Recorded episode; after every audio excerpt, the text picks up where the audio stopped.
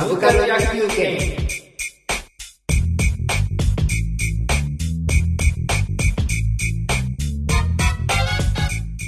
はい、じゃあ、えっ、と、満塁。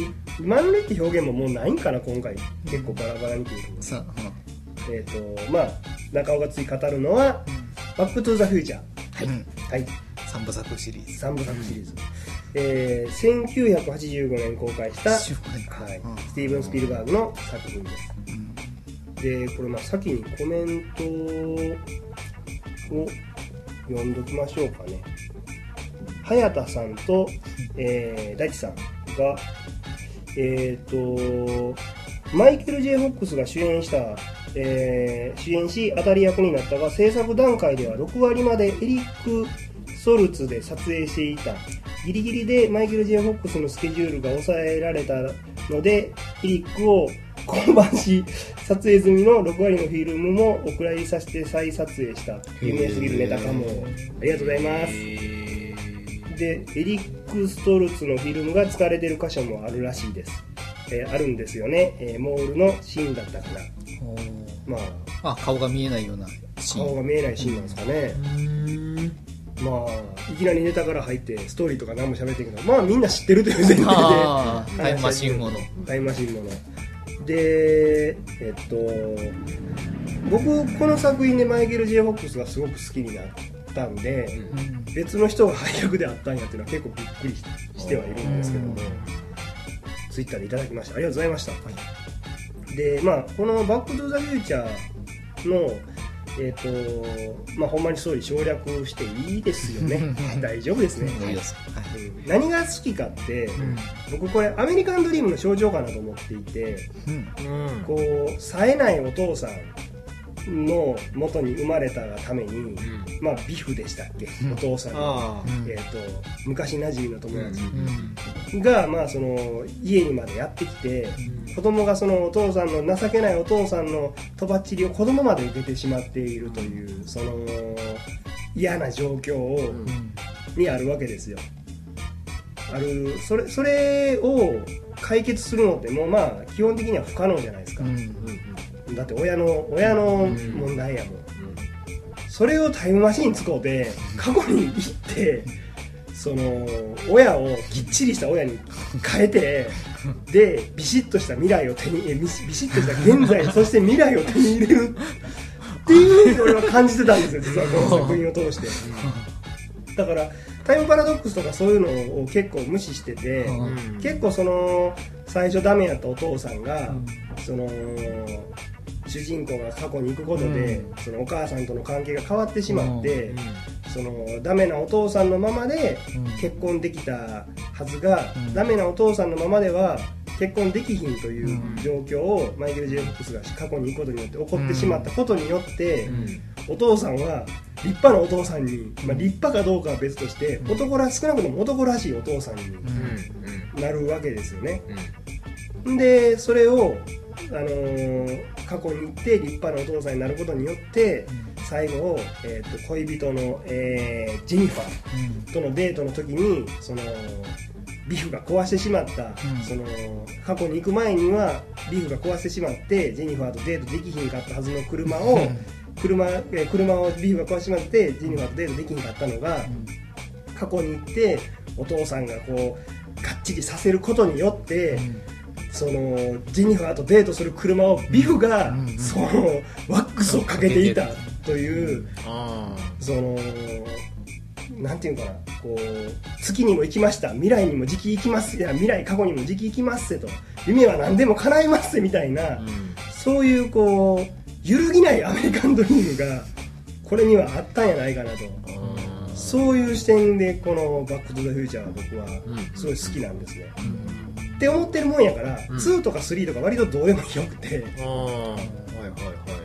まあ、ほんまにその1に限った話になるんですけども、その辺りがすごい好きなのと、まあ、あと,、えー、と最後のドタバタの全く退屈させないあの落雷の、うん。落雷のシーンとか、うん。まあ、ああいう映画の面白さみたいなものももちろんあって、その辺りからバックトゥあその辺りでそのすごい退屈せずに見せ見ててでまあなんかあのー最後防弾チョッキをつけてるとかっていう、うん。ああいうちょっとした小ネタも含みながら、ずっと退屈せずに見てはいるんですけども結局まあ僕がどこにこの作品に惹かれてるかっていうと結局そのなんていうのかな、うん、もう夢はかな夢っていうかその努力すれば必ずその幸せになれるみたいな、まあ、そういうのを感じたんですねバック・トゥ・ザ・フューチャー 実は。えまあ、そう思って作られたかどうかは一切知らないんですけども、ー僕はそのなんか自分が頑張ってこうやるのがアメリカンドリームかなと思ってたんで、ええ。あこのズルパターンはあありなのかなまあでもあのマイケル・ジェイ・ホックスめちゃくちゃ頑張りますまあ、から、ね、頑張るんですよね。頑張る方向がすげえなって確かに。今聞いてみてあそっち方向で頑張るんだうんまずお父さんを。お父さんを変えてしまうみたいな、僕はなんかで聞いたのがその、えーハリウッド映画でよく売れる売れるというかうん。人気あるパターンで、あの Sixties もの、うんうーなんアメリカングラフィテはいはいはい。ィの世界とか、あと近未来のちょっと SF チックなやつと、うん。あと西部劇の世界、うん。だ売れるシリーズをなんか全部テーマにしたやつなんだよみたいな話は聞いたことがあるんですよね。やっぱあの過去の過去に行って、うん。そのビフに過去のビフに若かりし頃のビフに襲われる時にうん。そのスケボーが当時ないもんやから何かを壊してスケボーの代わりにして、あこうあの人板に乗ってるわよとかうん。ってかっこいいわみたいなこと言われるあのシーンとかは、まあやっぱ気持ちいいんですよね。そうですね。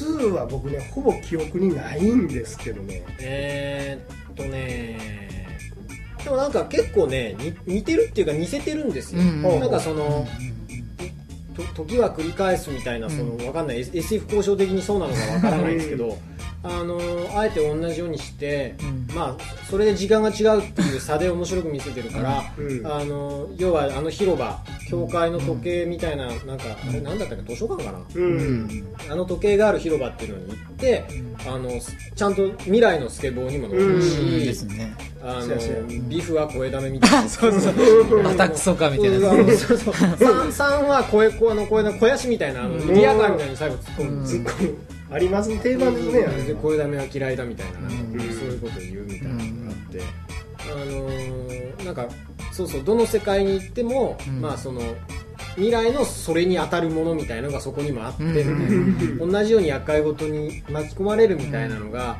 かぶってるのがすごい面白くて、あ、そうですね。なんか未来は息子がなんかダメになっちゃうのかな。そうだから、それを助けに行こうっていう風にするんだけど、うん。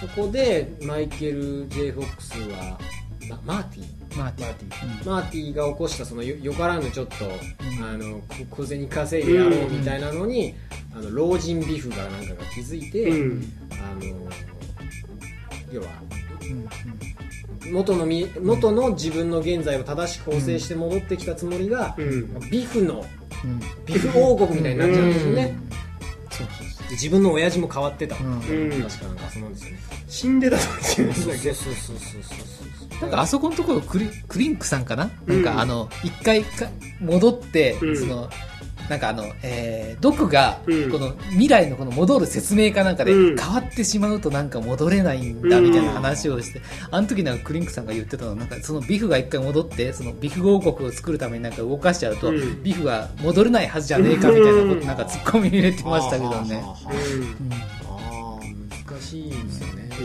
ん。SF 交渉交渉特にタイムパラドックスはね何が正しいってないですもんね。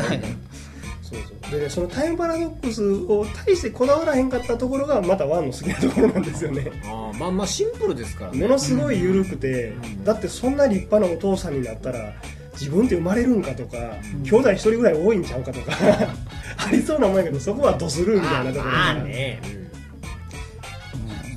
なんかタイムパラドックスものってそういうこうなんだろう。まあそのドラえもん的なね、うん。なんかこうあののび太が立派になったから、うん。ジャイ子じゃない方に結婚するよみたいなのと、とドラゴンボールは、うん。あの途中でトランクスが未来からやってくるとなんか僕の世界では悟空さんは死んだままなんですみたいな。分岐型みたいな。そうですね。あとはあとわかんねうんうん。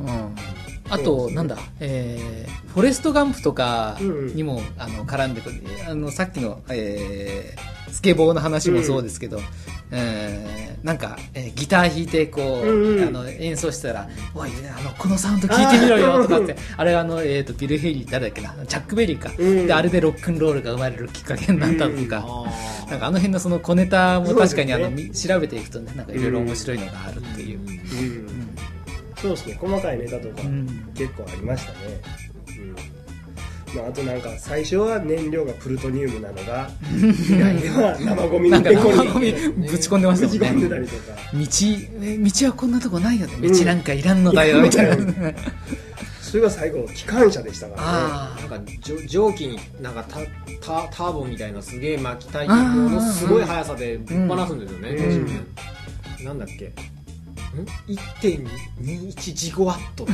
ジゴワット？ジゴワット。ジゴワット。そうそうななんかそうそうそう。なんかそれの電力を稼げるとうん。あれいけるんですよね。うん。うん。あとやっぱあのー火のついたしタイヤの跡、うん。あー。あれね。ああいうグラフィックとか「あーバック・トゥ・ザ・フューチャー」のロゴとかはもうなんかうん。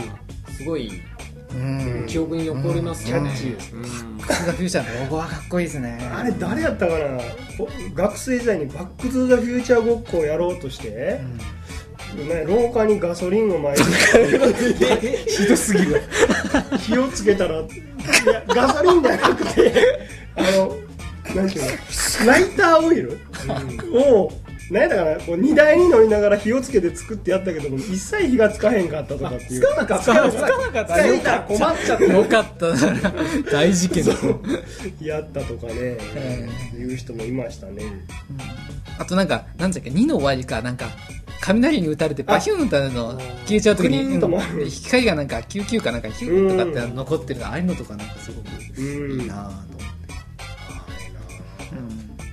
あの昔に行った時にあの修理部品かなんか見ててうん。メイドインジャパンまたジャパンか嘘だろみたいな話をしててあれがすごいおかしかった。面白かったですね。あなあうん。でも個人的にはワンのちょっと未来のことを知ってる自分が過去の人たちをなんかこうちょっとからかうみたいなシーンが基本的に好きでなんかあの後に市長になった黒人の人になんか市長になるよっていうシーンうん、なんかあの辺は好きやったのがなんか2になると反対に脱製って言われ続けるのがちょっと見てて辛かったような気がするんですよね。まあでもあれは3ありきうんで、うん。まあつなぎみたいな場面まあ側面も出てきちゃうんですかね、うん。ああいうのって。3はね僕すごい好きやった記憶はあるんですけどね、うん。内容がほぼ覚えてない僕結構3好きですよその、うんか活劇的にも、そうですよね、ビフがなんかインディアンになってるんでしたっけ？であのあの盗賊っていうか、そのギャンガンマンのまたゴロつきボスみたいな感じお前らちょっとあゆすりに来るみたいな感じの、うん。ですね。ーあの頃からビフはビフなんですな、ビフタメンでしたっけ？うん。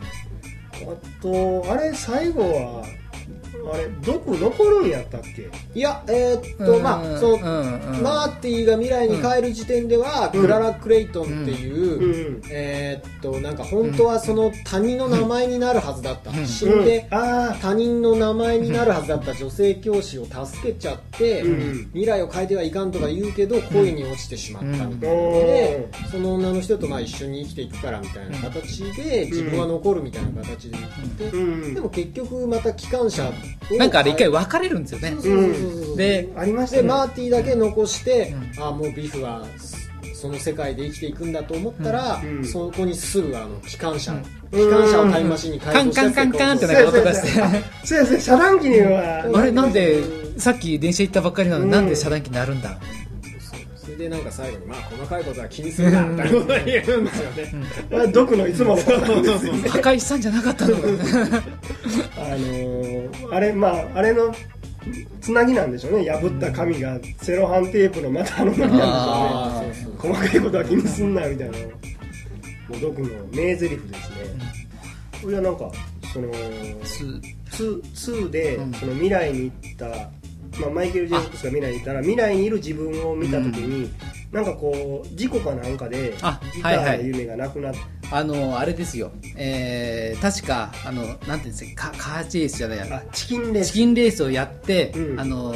正当な未来だと事故ってなんかちょっとおかしくなっちゃってみたいなうんうんことだったのが、あのそんなチキンと言われたからってあの頭に血をの、らせるんじゃないみたいに毒に言われて、うん。でその実際に事故の起こった日にもう一回戻ってきた時にあのチキンレースに参加しないんですよねその。うん。でもう最後ですよね、うん。本当戻った最後ですよね、うん。確かスリスリーの最後。スリーの最後。うん。やったわ。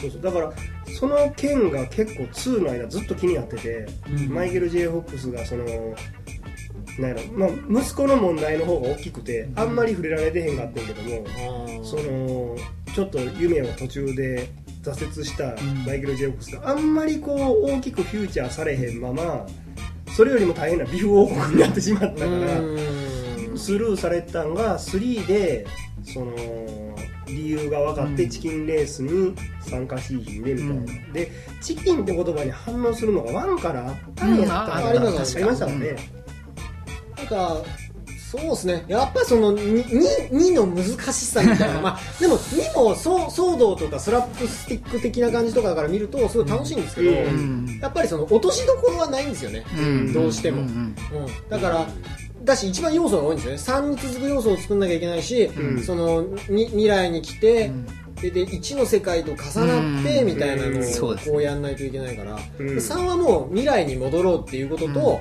そのキャラクターの成り立ち的にマーティのそういう人格に対しての落としどころをちゃんとつけようっていうことと、うん。あの、えーびあえっとああの白髪のあ毒。毒。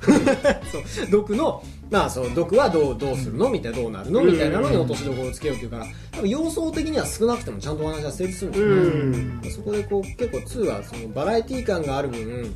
確かにこう各フェーズで扱ってることがこうガラガラガラっと変わってるなって感じはしますよね、そうなんですよ、うん。だまあ他の件はね結構その未来さらに続くっていうのを見た時に、うん。割とこうあそっかみたいな、ん。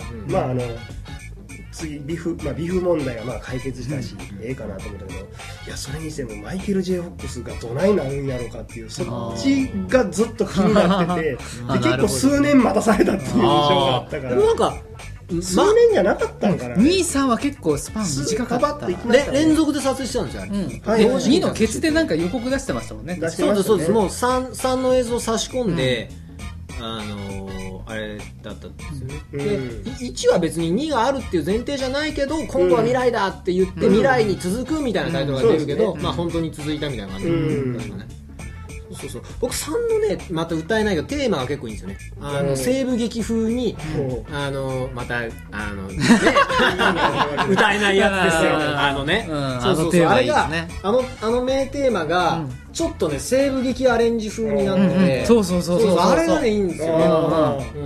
僕もともとの西部劇とか結構だ夕日のガンマンとか見るしうん。あのー結構いろいろ西部劇はあの荒野の七人も見たし西部劇テーマ音楽とかって、んうん。えエンリオ森森コロみたいなあのあれかな、あの僕 CD 持ってるぐらい好きだから、うん。あのね西部劇アレンジがね結構いいんですよ、西部劇ですなまあ PPP な。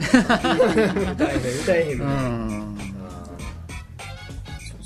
まああと意外と好きなんがドドクとマイケル・ジェフォックスって結構年離れてドクっておじいちゃんやないですうか、んあの二人の友情っていうのはなんか あれって珍しいなと思って。あー。まあ憧れますよね、うん。なんか、うん、憧れますな、まマッドサイエンティストというか、うん。とまあき機械好きじゃないんでしたっけ？別にマイク。ル、うん。いやでもなんかあの1のオープニングで、なんかあのよアメリカ映画とかではのそういうこう発明物が絡むとよくある、うん。なんかこの目覚ましにこういうなんかこうなんかなんかなんだろうチッチッチンって言ったら玉がコロコロって転ん。で、お湯がジャーみたいななんかそういうのなかったでしたっけ？なんかこうピタゴラスイッチ的なやつ。そうそうそう。あれでドクが作ったのをもらったん？違いましたっけ？あそうでしたっけ？あれ違ったかな？ドクのせいでひどい目にあったよああそうなのか。あれ違ったかな？うんちょっと記憶が曖昧ですけど。僕も曖昧だ。だから僕が思うのは、ん。マーティーってそんなにダメな子じゃないんですよね、うん。だからやればできるやればできる子だからあの本当にこうだからチキンって言われて向かってやってヘマをやるけど、うん。意外とその最初からその最初は弱かったけどちゃんと克服してっていうそのうん。克服感は僕はあんま見てて感じないかったから、もともと容量のわ割と実はできるやつですよね、できて。そうそうそう。でむしろその音楽とかで、うん。その新しくて勢いがあるのに対してちょっと古い習慣あー理解されにない理解されないみたいな、うん。でそのだからほんまにイメージとしては初代バック・トゥ・ザ・フューチャーのそのマイケル・ジェイ・ホップが出てきた時の印象は父親と家庭以外はちゃんとまっとうな男の子やったっていう。あーなるほど。うん。じゃあそのその環境さえ変われば僕はもう全然いいはずなのにみたいなこまあ絶対そんな一言は言わない、うん。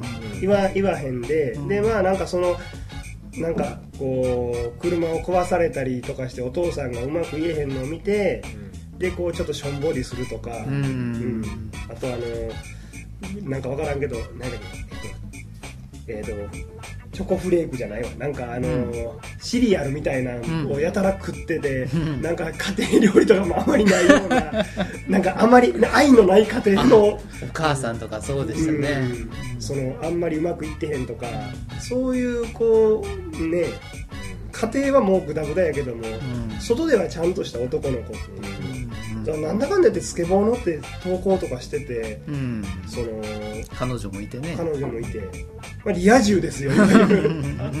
リア充。リア充ですよむしろあのオタクなんは毒やったのではないああ毒ね、うん。まあ。最近あの人のなんか画像があネットそうそうもうで上がって70代になったけど。変わんない。変わらない。むしろちょっとかっこよくなったみたい。なうん。あの人ってでもあの役の時は何歳やったんですかね。若かったんでしょうね4 5 0代4 50代ぐらい。10代ぐらいですかね。でもなんか2で若くなったんですよねこうやってなんか整形したんだみたいな未来の顔あーシワだったんだベロベロベロとか言ってあなんかね。あやってましたね。じゃあそうか1でちょっと老けメイクみたいなことをしてたんですねこれでもう老けメイクをしないで浮くぞみたいな。うん。未来で行ったんだあとデロリアン号がすげえなんかかっこいいなと思って。ああんま作られなかったとかってやつでしたっけ？ですね。でもデロリアンって僕2人ぐらい持ってた人をへー。会ったことがありますね。デロリアンか。ガルウィングかっこいい。ただデロリアンってアルミでうん。塗装がないんですよ、へめちゃくちゃ錆びるとか。ほど。もう典型的なアメ車アメリカ思想。は僕なんかちっちゃい頃ナイトライダーを見すぎてああのライトが見えてる車はかっこ悪いっていう認識があったからデロリアンってあんまりねよく分からなかったんですよフロントがこうトゥルントゥルンってなってるあとー。このパカパカガじゃないとあかんとああかかってたらかっこ悪くなるから。うん。なるべくライトはつけないとしつけあまあそんな感じです。ロリアンのあとなんかアインシュタインが子犬やったんでしたっけ？あーあーあーあー犬。毒の飼ってる犬。毒の飼ってる犬、うんっていうシーンがあったような気がするんやけどな。なかったかな、なんかあったんじゃないですか？1位の最初に犬いませんでした。でっかい犬がいて、うん。かなんか過去に戻っておいて。うんまあなんか子犬になってたような、うん。まあ当たり前っちゃ当たり前ですけどね、いやまああのあのでもあの車の改造の雰囲気とかはすごいうん好きでしたあれなんかジャンクっぽいねは発明品みたいのってなんかちょっと前な感じですねうんでいいですねうんなんかこうこでこう「お前ビデオ撮れ」とかって言いながらよくわからんままこうビデオ撮影してでこうこの車を明日のデートに借りていいとかって言ってしまうあのちょっと分かってんあのマイケル・ジャンクスがいいなぁと。あと向こうって、えー、と時速じゃないんですよね。マイルなんですね。かマイルなんですね、だからすごい半端な数字がなんかで出てっていうか訳か。日本語訳だと時速何百なんか100キロとか、140だったうん。か100 100 140マイル？あじゃあ100マイル？で100マイル。キロに直すとなんか140かなんか変な数字になってて、うん。なんかそのキリ悪いなと思って見てたらあの絵だと100ぴったりでなんかこう出るみたいになってて。あれ？とかと思ったらあうん。マイルか。そうそうそうそう。あの辺の文化がね。同じようにあの映画のスピードもうんうん。バスが何キロにな何キロ以下になったらっていうのがマイルのもんやからちょっとキリの悪い。なんかね、うん、それがちょっと気持ち悪いな、うんまあ、タイムパラドックスものはバタバえ？バタフライエフェクトってうん知ってます、あのブラジルで羽ばたいたた蝶が羽ばたいたその風がアメリカで竜巻になるかもしれないよっていう。理論バタバタフライ理論エフェクト効果とかっていう。それを元にした映画かなんかあって、うん、だからものすごいあの世界は細分化されていくからそのああいういわゆる一般的な、うん。そのタイムうん時間旅行うん。はもう、い行きはなんかあるにしてもあ逆か。も戻るはありにしても、うん。行く世界はもうどこがどうなるかなんて、全然わからないよみたいなうん話だったから、うんあれを見てしまうとなんかあーあぬるいちと言ったらあれですけどその、うん、込み出すときりなくなっちゃうなっていうのは、うん、あるんですけどね。まあでも最近ねやっぱり SF ってその辺を突っ込み出してきますからね、うん。うん。うんうん前の小説の時も言ったんですけどその SF で語られてたタイムうん時間旅行とかももうみんな一般的に知ってきたから、うん。うん。まあそれこそバタフライ効果とかうん。を取り入れたん。SF とかそっちになってくるんかなとでそのなんか当時の時間旅行のやつで矛盾として描かれていったものをみんながもう突っ込み始めて、うん。でもあそこってああいうはならないはずだよねって言い出した上で、じゃあ本当だったらどうなのよってのをなんかこう作らざるを得なくなっちゃってんのかなっていうのはね感じますけど。すごい楽しみでうん。なんか僕小説やったかな漫画やったかなそのバタフライなんちゃらを全部計算できるうん。コンピューターを作って 作るっていう話があって、うん。だからもうその予言ができるようになるんですよね。その今までのデータを全部打ち込めば何月何日に地震が起こるとかっていうのを全部予言できるようになった世界みたいなのを描いた作品も、定論ってやつだな。うん、だからその地震が起こる時に安全地帯で全員がこううん。見てうん。街が潰れるのをショーのように見る群衆を描くみたいな。あその悲しみにみんなー自分たちの住んだ街が悲しみに泣くとかうん。って言いつつもその裏ではショーとして街一つが潰れるのを楽しそうに見ていたみたいななんか。なんかあんなんか全てが分かって安全になる人は残酷になるぞみたいな。なんかそういう作品を見たような記憶がありますね。まあといったところですかね。SF ものはこれからどうなるのかですかね。はい。はい。バックトゥザフューチャーでしたバックトゥザフューチャーなんか全然違う話してるんですけど